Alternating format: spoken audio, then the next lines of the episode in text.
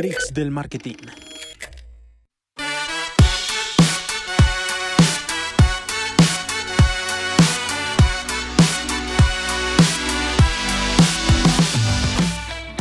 Hola chicos, ¿cómo están? Bienvenidos a otro capítulo de Freaks del Marketing. En este capítulo estamos con un invitado muy especial que es Felipe Vergara. Pipe, ¿cómo estás? Muy bien, Juli. Eh, Jimé, muchas gracias por invitarme y espero hoy compartir eh, consejos que les sirva a su audiencia. Bueno, sí es sería muy raro que no lo conocieran, pero para contextualizarlos, Felipe ha sido una de las personas que más ha hablado de marketing digital durante los últimos años en su canal de YouTube con unos tutoriales excelentes acerca de todo lo que tiene que ver desde lo básico hasta avanzado del marketing digital en Facebook Business. El día de hoy vamos a hablar de el futuro del marketing digital y de cómo la, plataforma de Facebook y las otras plataformas o canales de venta están e, evolucionando con todo este tema del iOS 14 y con todo este tema tan complicado de la data, ¿no? Que estamos teniendo una imposibilidad muy grande de recolectar data cada vez más y hay muchos canales, no solamente Facebook, para vender. Pero ¿qué te parece si iniciamos hablando un poco del tema de las actualizaciones y de cómo se encuentra Facebook hoy en día?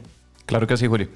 Eh, bueno, eh, Facebook, desde que empecé a utilizar esta plataforma por allá en el 2014, siempre se ha estado actualizando y cualquier persona que trabaja en marketing digital, eh, ya sea tiempo completo en una agencia como freelance o con su negocio, creo que notará lo rápido que cambia el Internet. Una vez leí una publicación que un año en marketing digital parecen 10 en cualquier otra industria por todo lo que sucede.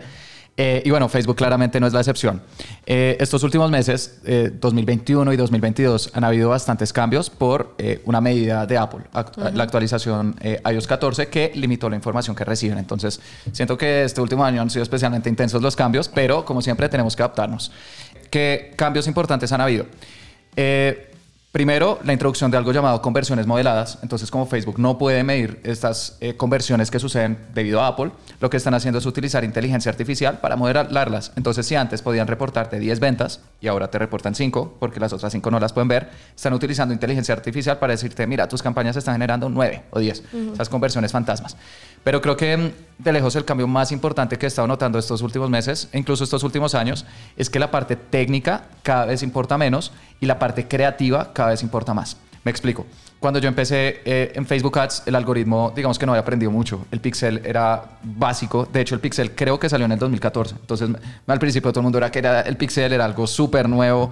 Eh, a pie de conversiones, mejor dicho, ese término nada que ver. No, eso sí Entonces, del año pasado. Sí, no, eso salió en el 2021. Entonces, el algoritmo y la plataforma, al ser tan nuevas, requerían un manejo muy manual. Uno tenía que probar un montón de intereses eh, con presupuestos súper pequeños, estar monitoreando todo de cerca, ubicaciones manuales, pujas manuales, eh, pero cada vez la plataforma ha ido mejorando más. Porque Facebook necesita que los anunciantes tengan buenos resultados. Ellos saben que si los anunciantes venden, eh, están obteniendo un retorno positivo, invierten más, Facebook así gana más dinero, sube la acción, todos contentos. Entonces han estado invirtiendo cada vez más y hoy en día el algoritmo es muchísimo más inteligente de lo que era incluso hasta hace un año. Es, impresionante. Una vez también leí una estadística que creo que Facebook y Google emplean el 20 o el 30% de ingenieros de inteligencia artificial del mundo y que ha generado eh, el avance de la plataforma, que los conocimientos, que las partes técnicas, esos trucos, esos hacks cada vez sean menos relevantes, porque es que la, la plataforma ya lo hace por nosotros. Nosotros nunca vamos a tener más información de lo que ya tiene el algoritmo de Meta o incluso de Google o de Pinterest o de TikTok, de estas plataformas. Entonces, ¿qué hay que hacer?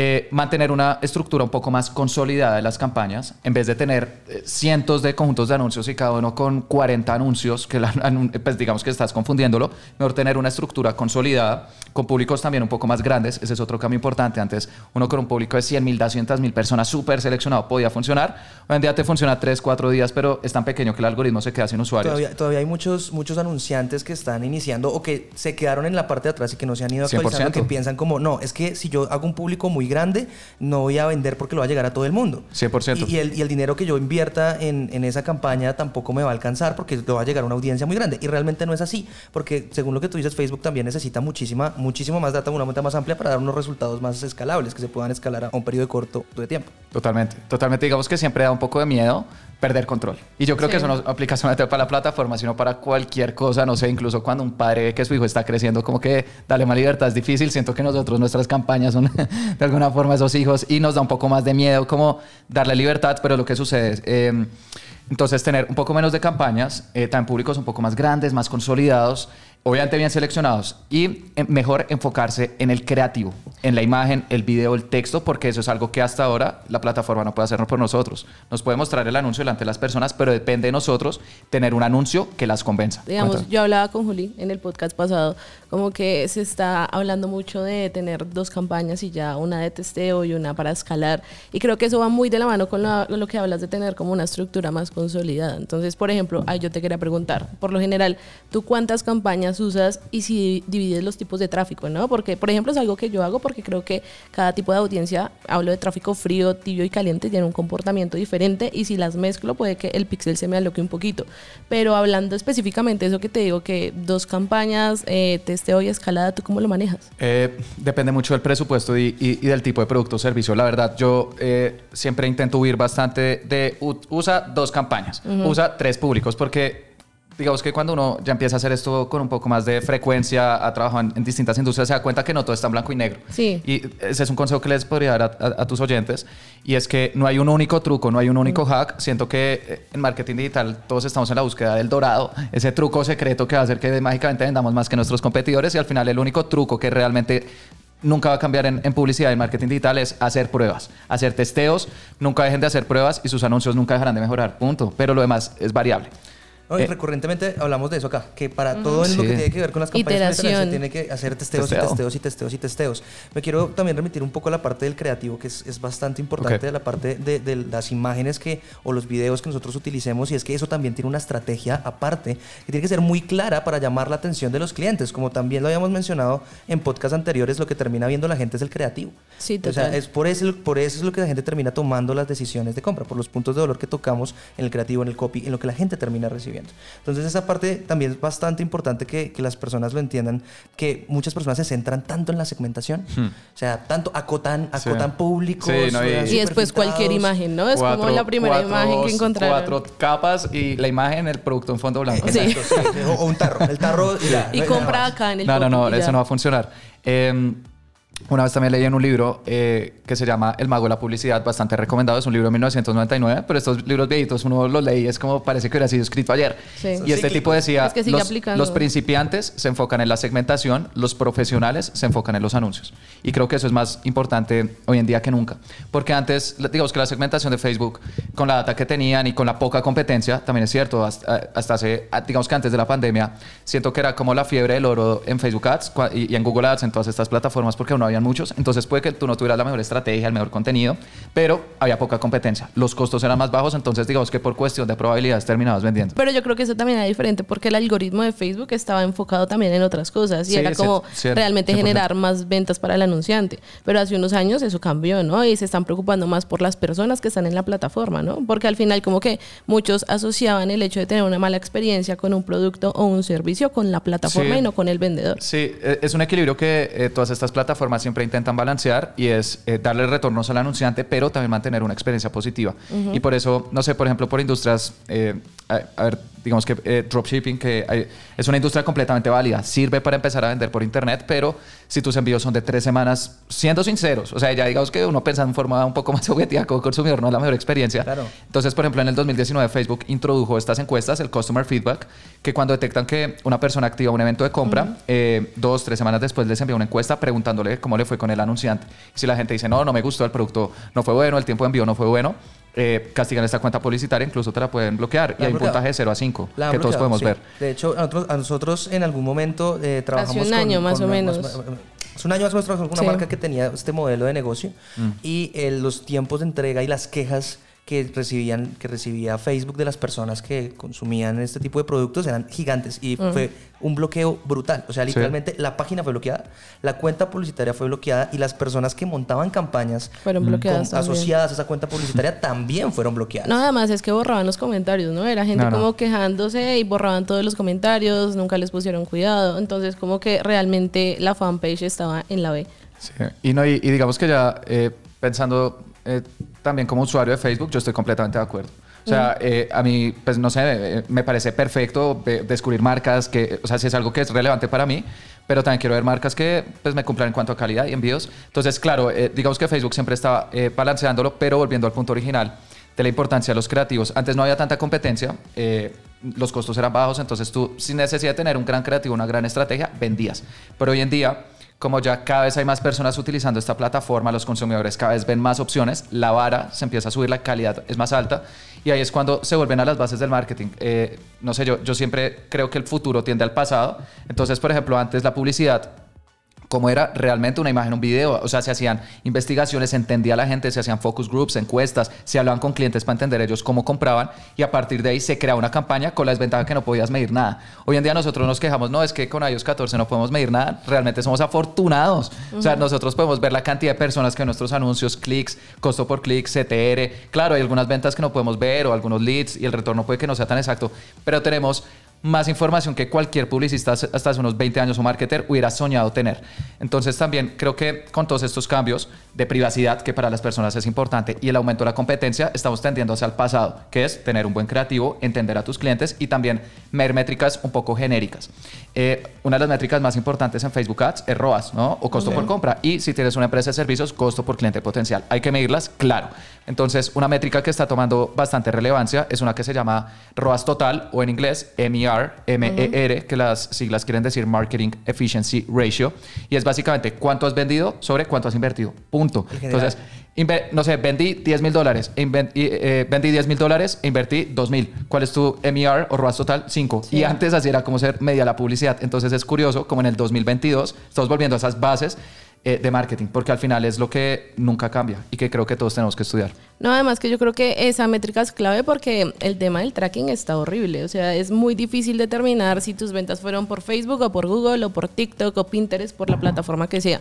Entonces ya es como pensar, y eso lo mencionábamos también a nivel negocio, a nivel de tu rentabilidad general, no por el canal o ta, ta, ta. Porque yo creo que, y ese es el siguiente punto, es si Facebook, tú crees que funciona ahora solo, ¿no? O sea, como que muchas empresas han crecido únicamente con Facebook Ads, pero después de tantas actualizaciones, después de todo el tema de la competencia de la que acabamos de hablar y otras plataformas tan fuertes como TikTok, por ejemplo, y todo lo que ha venido pasando, si tú crees que en este momento Facebook sí puede solo. Claro, y también hacia dónde va, ¿no? Hacia dónde va Facebook, con todos estos cambios, con toda la competencia que ha ido creciendo en diferentes partes del mundo, en diferentes países. O sea, ¿hacia dónde va la publicidad en Facebook? Em, depende. Probablemente esa sea la respuesta más repetida de este episodio, pero depende. Eh, porque si tú tienes un presupuesto pequeño, eh, yo creo que no deberías estar invirtiendo en múltiples canales porque te vas a diluir. Si, si, tienes un presupuesto de 200, 500 dólares al mes, que es el presupuesto con el cual inician muchos emprendedores, si tú intentas estar en Facebook Ads, Google Ads y TikTok Ads, no vas a hacer nada. Entonces yo sí creo que uno empezando tiene que ser muy estratégico en cuál es el canal que va a seleccionar. Creo que Facebook sigue siendo uno de los mejores canales para empezar por diferentes razones. No necesitas una página web, puedes crear campañas y ustedes ya lo mencionaron en un episodio. Ni siquiera necesitas una, una página web, puedes tener tu WhatsApp Instagram y vendes. Perfecto. ¿Qué es importante? Que a medida que vayas creciendo vayas diversificando tus canales de tráfico. Entonces puedes decir, listo, empiezo con Facebook Ads, Instagram Ads. Cuando ya estés generando ventas recurrentes, creas una página web. Ahí sí puedes crear, por ejemplo, campañas de Google Ads y puedes empezar con campañas de marca. Las personas que buscan tu negocio en Google para aparecer ahí. Luego puedes empezar a incluir nuevas keywords.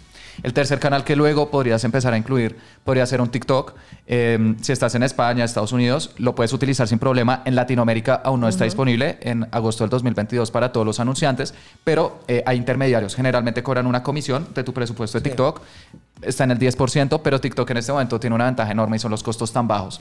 En TikTok tú, eh, digamos que tienen un costo fácil alrededor de la mitad de Facebook e Instagram, entonces le puedes llegar a muchas personas, pero el algoritmo es muy nuevo. Yo siento que en este momento TikTok es como el algoritmo de Facebook o Google hasta hace unos años. Sí, es Entonces sí toca tener un control un poquito más manual. Obviamente los creativos son fundamentales, eh, pero en términos de resultados TikTok en este momento no tiene la misma consistencia de Facebook o Google. Entonces ya sería para un negocio que está un poco más consolidado, que igual tiene campañas de seguimiento retargeting por Facebook, por es Google. Es decir, que ya tienen como una base para empezar a, testear otros canales y de diversificar esa inversión. Claro, entonces respondiendo a tu pregunta, eh, ¿es posible empezar con Facebook o se debería empezar con Facebook? Yo creo que sí, al menos para la mayoría. Pero para un negocio que ya está consolidado, que está generando ventas consistentes, sí es bastante importante diversificar canales de venta para no colocar todos los huevos en una sola canasta, pero es porque ya puedo hacerlo, ya tiene, digamos que suficientes huevos. Si tienes uno, pues, pues colocarlo en una canasta. Sí. Y también no solamente piensen en tráfico pago, el tráfico pago funciona muy bien, está perfecto, pero hay otros canales de tráfico, email marketing, Eh, es, es- un canal que se llama también con canal propio porque tú no dependes de una plataforma, manda- mandas un email y ya, entonces es importante vayan trabajando su estrategia de email o incluso el tráfico orgánico, eh, un contenido orgánico en redes sociales. Bueno, eso les ayuda con sus anuncios, da credibilidad, construye comunidad o incluso, no sé, si pueden empezar a hacer SEO el día de mañana. El tráfico orgánico se demora, es lento, pero la calidad es muy buena y es mucho más estable. No es como una campaña en cualquier plataforma que uno paga ya, sino que es, digamos, que una bola de nieve que se va construyendo. Entonces, claro, hay, hay que pensar en estos canales adicionales, pero depende mucho de la etapa de cada empresa. Mira que es, es bastante, hay hay un tema acá que es bastante importante y es que si tú miras las respuestas que nos has dado y de lo que hemos estado hablando, que conjuntamente estamos llegando al punto con el que iniciaste y es que el marketing vuelve a su punto inicial y es porque claro, para mí el marketing tienes que tener una estrategia de contenido tanto en los copies como en el paso a paso, en los flows que, Sí. que tengan cada uno de estos, de, estos, de, de estos mails. En TikTok el contenido es muy importante porque tienes que empezar el contenido desde diferentes ángulos ya, ¿no? Primero, vertical, 100%. Segundo, en video. O sea, tercero, tienes que pensar que ese contenido sea algo que pueda llegar a viralizarse, sea, sea un ad o no, pero tienes que pensarlo como algo que se puede llegar a viralizar, o sea, tocar puntos muy, muy esenciales que a varias personas les llegue a gustar para poderlo compartir.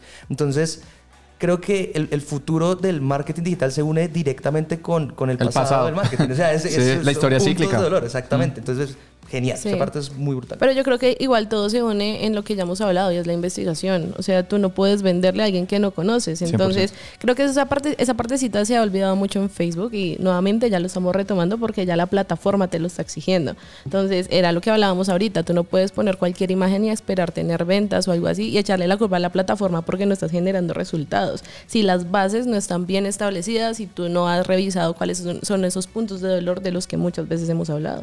Eh, no puedo estar más de acuerdo contigo, Jimé. Eh, la fase de investigación, cierto que siento que es esa fase que la mayoría eh, de emprendedores o de anunciantes se saltan porque digamos que es interesante saltar a las plataformas y ver el alcance que puedo tener y el, y el presupuesto y los anuncios y todo esto, pero no podemos olvidar que detrás de cada pantalla siempre hay un ser humano y Sí. tenemos que entenderlos primero. El corazón de marketing siempre va a ser la empatía, tener un conocimiento de tus clientes para poder mostrar cómo tu producto o servicio les puede ayudar en sus vidas. Eh, entonces también les recomiendo a las personas que nos estén escuchando, eh, tómense así sea una tarde de hablar con sus clientes o personas que pueden estar interesados en comprarles si es un negocio nuevo, leer los mensajes que les dejan en redes sociales, los comentarios, los reviews o calificaciones en páginas web suyas o de competidores. En Amazon, los Eh, en comentarios Amazon, son Amazon es una mina de oro. Sí. O incluso pueden usar la biblioteca de anuncios, eh, que es una herramienta de, de Facebook para ver los anuncios activos de cualquier marca. Ah, bueno, y otro truco. eh, TikTok también un- tiene una biblioteca de anuncios que no todo el mundo conoce. Se llama eh, TikTok Creative Center, el centro creativo de TikTok. Y mm, no puedes buscar por anunciante en específico, como la biblioteca de Hay anuncios. como tendencias, Pero es están por tendencias, tendencias. correcto. Y también puedes colocar el tipo de campaña. Entonces Sí. puedes colocar campañas de conversiones, que son las que generan venta, eh, tu industria o tu tendencia. Y mm, TikTok eh, al final es un 90% creativo. Entonces ah, también damos unas muy buenas ideas, incluso para otros canales. Y como mira que eso, Facebook o eso no, eso no lo permite la biblioteca de anuncios de Facebook. Eh, no, por, por No, tipo de campaña específico. no. O por tendencia. Es más específico, también puedes filtrar por idioma. País. Digamos que tienen distintos filtros, pero hoy en día tenemos estas herramientas que son maravillosas. Antes les tocaba hacer focus groups, reunir personas en una sala, Claro, que poner sí. producto, tomar nota y con un Sí, vidrio, como no sé, como en estas escenas policíacas. Sí. Así era como funcionaba antes para más o menos entender a la gente. Hoy en día con nuestro computador podemos hacer una investigación que antes pues habría sido imposible. Entonces, por favor, tómense una tarde y créanme que van a tener unas ideas geniales para sus anuncios. Igual yo siento que desde que está TikTok le ha subido mucho el nivel a los anuncios de Facebook. 100%. Porque, o sea, si ustedes se dan cuenta, obviamente no se puede poner como tal el anuncio de TikTok, pero muchas de las personas usan los mismos videos para la plataforma porque funcionan, que no pasa viceversa. Tú no Sí. puedes a veces poner el contenido de Facebook en TikTok porque no va a tener los mismos resultados. O sea, para que TikTok funcione tienen que ser artes demasiado nativos y además que, digamos que los, los anuncios se queman más rápido. Sí, total. Eh, TikTok siento que es eh, en este momento una de las pocas plataformas en las cuales los creativos de TikTok pueden funcionar en otras y no necesariamente viceversa. Que es importante, si van a us- usar eh, publicaciones de TikTok, quítenle la marca de agua, eh, porque TikTok siempre la coloca cuando uno lo descarga, hay una marca de agua de TikTok con el usuario. Hay plataformas eh, para descargar TikToks que quitan esta marca de agua, Sí. porque no está demostrado, pero no sé, han habido como artículos y eh, investigaciones que, baja. que sí tienen, sí, no te lo baja, pero Le te puede quitar el alcance. rendimiento. Porque Sí. en el fondo estás Competencia. eh, Es, obvio. un competidor, entonces eh, quítale eso. Eh, pero sí, indudablemente también aprovechen sus publicaciones de TikTok o incluso Instagram Reels eh, con sus anuncios. No, y de hecho Facebook premia más a, a las personas que editan los, los videos en la plataforma. O sea, al final eso es lo que tiene mayor alcance, lo que tiene más resultados. Pero nuevamente es debido a la competencia y porque, pues, lo que hablamos, TikTok está creciendo demasiado rápido. Total. Bueno, ¿y qué tal Pinterest? Pinterest es, es otra plataforma. Siento que es una plataforma en la cual se habla muy poco y Bastante. en este momento tengo un cliente sí. Que vende eh, diseños para ropa en PDF. Digamos que es algo muy específico. Tú dices, no sé, me gusta el diseño de esta camiseta, compras el PDF, lo descargas y el público objetivo de ellos igual son diseñadores y modistas. Entonces ellos toman el, el diseño y con su máquina de coser lo, lo- lo colocan. Pero pues tienen precios de 3, 5 dólares, pero son PDFs. Entonces imagínate, pues es muy rentable. El ticket gigante, promedio, cuando también me dicen, Felipe, ¿cuál es el ticket promedio eh, para... Tener resultados en Facebook es superior a 30, 50 dólares. Les digo, tengo un cliente que tiene un ticket promedio de 4 dólares. Pero es porque primero tienen muy buenos creativos, lo que ya mencionamos, y segundo también tenemos una muy buena estrategia de retención. Ellos utilizan una plataforma de email marketing que se llama Clavillo. En mi opinión es de las mejores que hay para e-commerces y mm, eh, la tasa de, frecuencia, de recurrencia de clientes está altísima, eh, es más o menos del 30% y tenemos clientes que han hecho 8, 9, 10 pedidos. Entonces, claro, así con un ticket promedio pequeño puedes igualmente funcionar. Eh, con este cliente invertimos en Facebook, Google y Pinterest. Y Pinterest es una plataforma que se presta mucho para productos o servicios que mm, sean, por ejemplo, de manualidades, do it Sí, yourself, de diseño, de cocina. Ese tipo de nichos funcionan muy bien en Pinterest. Entonces, si ustedes están ahí, lo pueden probar.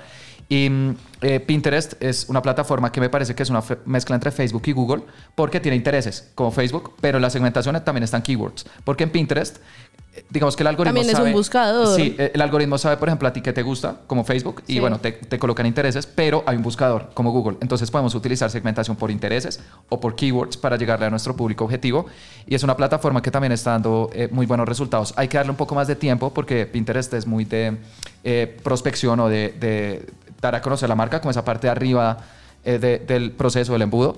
Pero eh, si ustedes les dan dos, tres semanas y empiezan a, a- a revisar sus anuncios utilizando métricas pues importantes, eh, pueden llegar a, tener una muy buena rentabilidad. Y con este cliente, en este momento estamos invirtiendo un poco más en Pinterest que en Facebook con Google.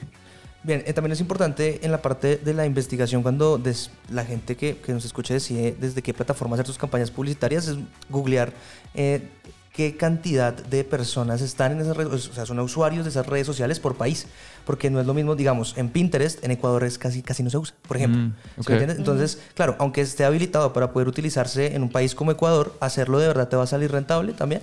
O Facebook, que sí tiene es la, la red social, eh, Instagram Sí. específicamente, es la Sí. red social número uno en Ecuador. Entonces, digamos, ¿qué preferirías utilizar ahí? Eh, es difícil. Probablemente empiece con Facebook, pero no descartaría Pinterest porque tienen menos usuarios. Pero los que están probablemente sean muy, muy fieles a la, a, la, a la plataforma y probablemente casi no hayan anunciantes. Yo no sé Sí. cuántos anunciantes de, de Pinterest hay en Ecuador. Entonces, valdría la pena probar. Lo único que cambia es hacer pruebas. Hacer testeos. Eh, eh, pero pues empezaría con Facebook, aunque Pinterest podría ser un canal que se prueba en el mediano plazo. Algo importante, si ustedes van a probar Pinterest, necesitan un correo de empresa. Eh, no pueden utilizar Gmail, Hotmail. eh, la plataforma únicamente permite un correo de empresa, arroba algunaempresa.com.co, etcétera. Eh, entonces, pues también... eh, no sé si tienen su correo corporativo, lo colocan o pueden crear un correo corporativo a través de plataformas como G Suite que vale 5 dólares al mes. Pero bueno, como para cerrar este, este círculo, eh, vuelvo a volver a la pregunta inicial y es, ¿a dónde crees que va a llegar Facebook en los próximos años con su plataforma, con las diferentes dinámicas que está creando para, la que, para que los anunciantes tengan resultados? Em, creo que nadie puede dar una respuesta exacta, o sea, la verdad, ni siquiera Zuckerberg. Em, pero en este momento la apuesta más importante de Facebook o Meta de lejos es el metaverso. Em, ellos en octubre del 2021 cambiaron su nombre de Facebook Inc. a Meta Inc. eh, Meta Platforms Inc. eh, porque ellos creen que el futuro del Internet es el metaverso. A mí personalmente me dio mucha curiosidad. Yo había escuchado algunos términos del metaverso porque es algo muy antiguo. El metaverso existe, es un término desde los 90, desde el 92, con un libro que hablaba del metaverso. Pero en el 2021 yo dije, bueno, ¿qué es esto del metaverso? Entonces Facebook, o bueno, Meta, en el 2014 compró una empresa que se llama em, eh, Oculus, que es de realidad virtual. Ellos venden gafas de realidad virtual y tú puedes ingresar a videojuegos, eh, bueno, eh, eventos, etcétera, mundos virtuales. Y me compré las últimas eh, gafas Oculus, son las Quest 2, me llegaron en marzo del 2022 y quedé completamente sorprendido. La verdad, me explotó la cabeza por todo lo que ha avanzado. Eh, digamos que yo creía que la realidad virtual en este momento estaba principalmente para videojuegos, pero me sorprendió ver que hay espacios de trabajo, eh, por ejemplo, no sé, hay, hay coworkings en los cuales todos pueden colocarse gafas y ya entran a trabajar. Pueden ser de diferentes partes del mundo, tiene su puesto, incluso hay un tablero, tú puedes escribir, hablas con las personas porque hay un micrófono, tienen eventos, incluso vi un concierto de Billie Eilish que estaba en el metaverso, Ok. Eh, habían fiestas. Imagínate las posibilidades casi infinitas Exacto. publicitarias que vamos a tener. Para Sí, poder claro. O sea, de, de ver el producto ahí, ¿no? Porque una de las mayores limitantes de e-commerce, por ejemplo, y de compra por internet es que tú no puedes tener contacto con, con el producto, pantalla. ¿no? No, por Entonces, ejemplo- imagínate verlo ahí, revisar Inmersivo. cómo... No, y, y- y, eh, entonces creo que esa es una de las principales tendencias. Va a ser muy costoso. Eh, Meta está invirtiendo aproximadamente 10 billones de dólares al año en desarrollar este metaverso, pero no es la única plataforma. Sí, es- Microsoft también está desarrollando su metaverso y a través de las gafas de Facebook entra al metaverso de Microsoft, que se llama Altspace. También súper loco. Conocí una, conocí una persona de Las Vegas ahí hablando con su avatar y yo no sé qué al final pues quién es. Eh, y, y bueno, al final pues eh, Disney también dijo que le iba a apostar fuerte al metaverso y ya hay marcas que están empezando a vender en el metaverso. Ralph Lauren dijo que iba a empezar a eh, colocar sus productos en el metaverso. Nike iba a lanzar unas zapatillas y Balenciaga, la empresa de ropa de lujo, ya hizo un desfile en el metaverso. Entonces, Pero como NFTs. eh, no, no, no. O, o sea, tú puedes vestir tu avatar con eso y pagas Sí. con criptomonedas. sea, es otro nivel. no, eso es- eso es muy loco. Es que lo que les digo, las probabilidades de lo que podemos llegar a hacer es brutal. Sí, es sí. una Sí. locura. Y, y bueno, naturalmente el día de mañana, donde haya productos o servicios, también van a haber eh, anunciantes dando Claro, a conocer siempre. estos negocios. Entonces, ya hablando en el futuro muy lejano y un poco también especulativo, porque nadie sabe si al final se materializará, eh, creo que esa va a ser una de las tendencias más importantes. Y también invito a las personas que nos estén escuchando que se mantengan al tanto de esto de metaverso, realidad virtual, realidad aumentada, porque estas empresas gigantescas están apostando duro en esa dirección. Es bastante interesante todo lo que hemos hablado en este podcast porque no solamente nos, nos, nos pusimos en posición de en dónde estamos, sino también hacia dónde podemos ir y hacia dónde pueden ir las personas que nos están escuchando con las campañas publicitarias y los canales que están utilizando para vender. Pero para, para ir finalizando, Pipe, ¿tú qué conclu- a qué conclusión llegas con todo esto que hemos charlado hoy? Mm, Difícil. Pero creo que si pudiera re- resumirlo en una frase es, eh, para predecir el futuro, estudia en el pasado. Perfecto. Yo creo que nos tenemos que mantener muy actualizados, ¿no? O sea, yo creo que como tú bien decías, esta industria cambia muchísimo y todo el tiempo, entonces la parte de la educación y de estar pendiente de todo lo que está pasando es vital. Cambia, pero no cambia. Mm, Es un, es un dilema. Sí. Cambian Cambia, las cambia. plataformas, pero las Sí. personas no cambiamos. Entonces hay que saber manejar ese balance. exacto. Entonces, pues bueno, chicos, a probar diferentes campañas, a probar diferentes canales, a investigar y a ser bastantes creativos y nos vemos en un siguiente capítulo de Freaks del Marketing.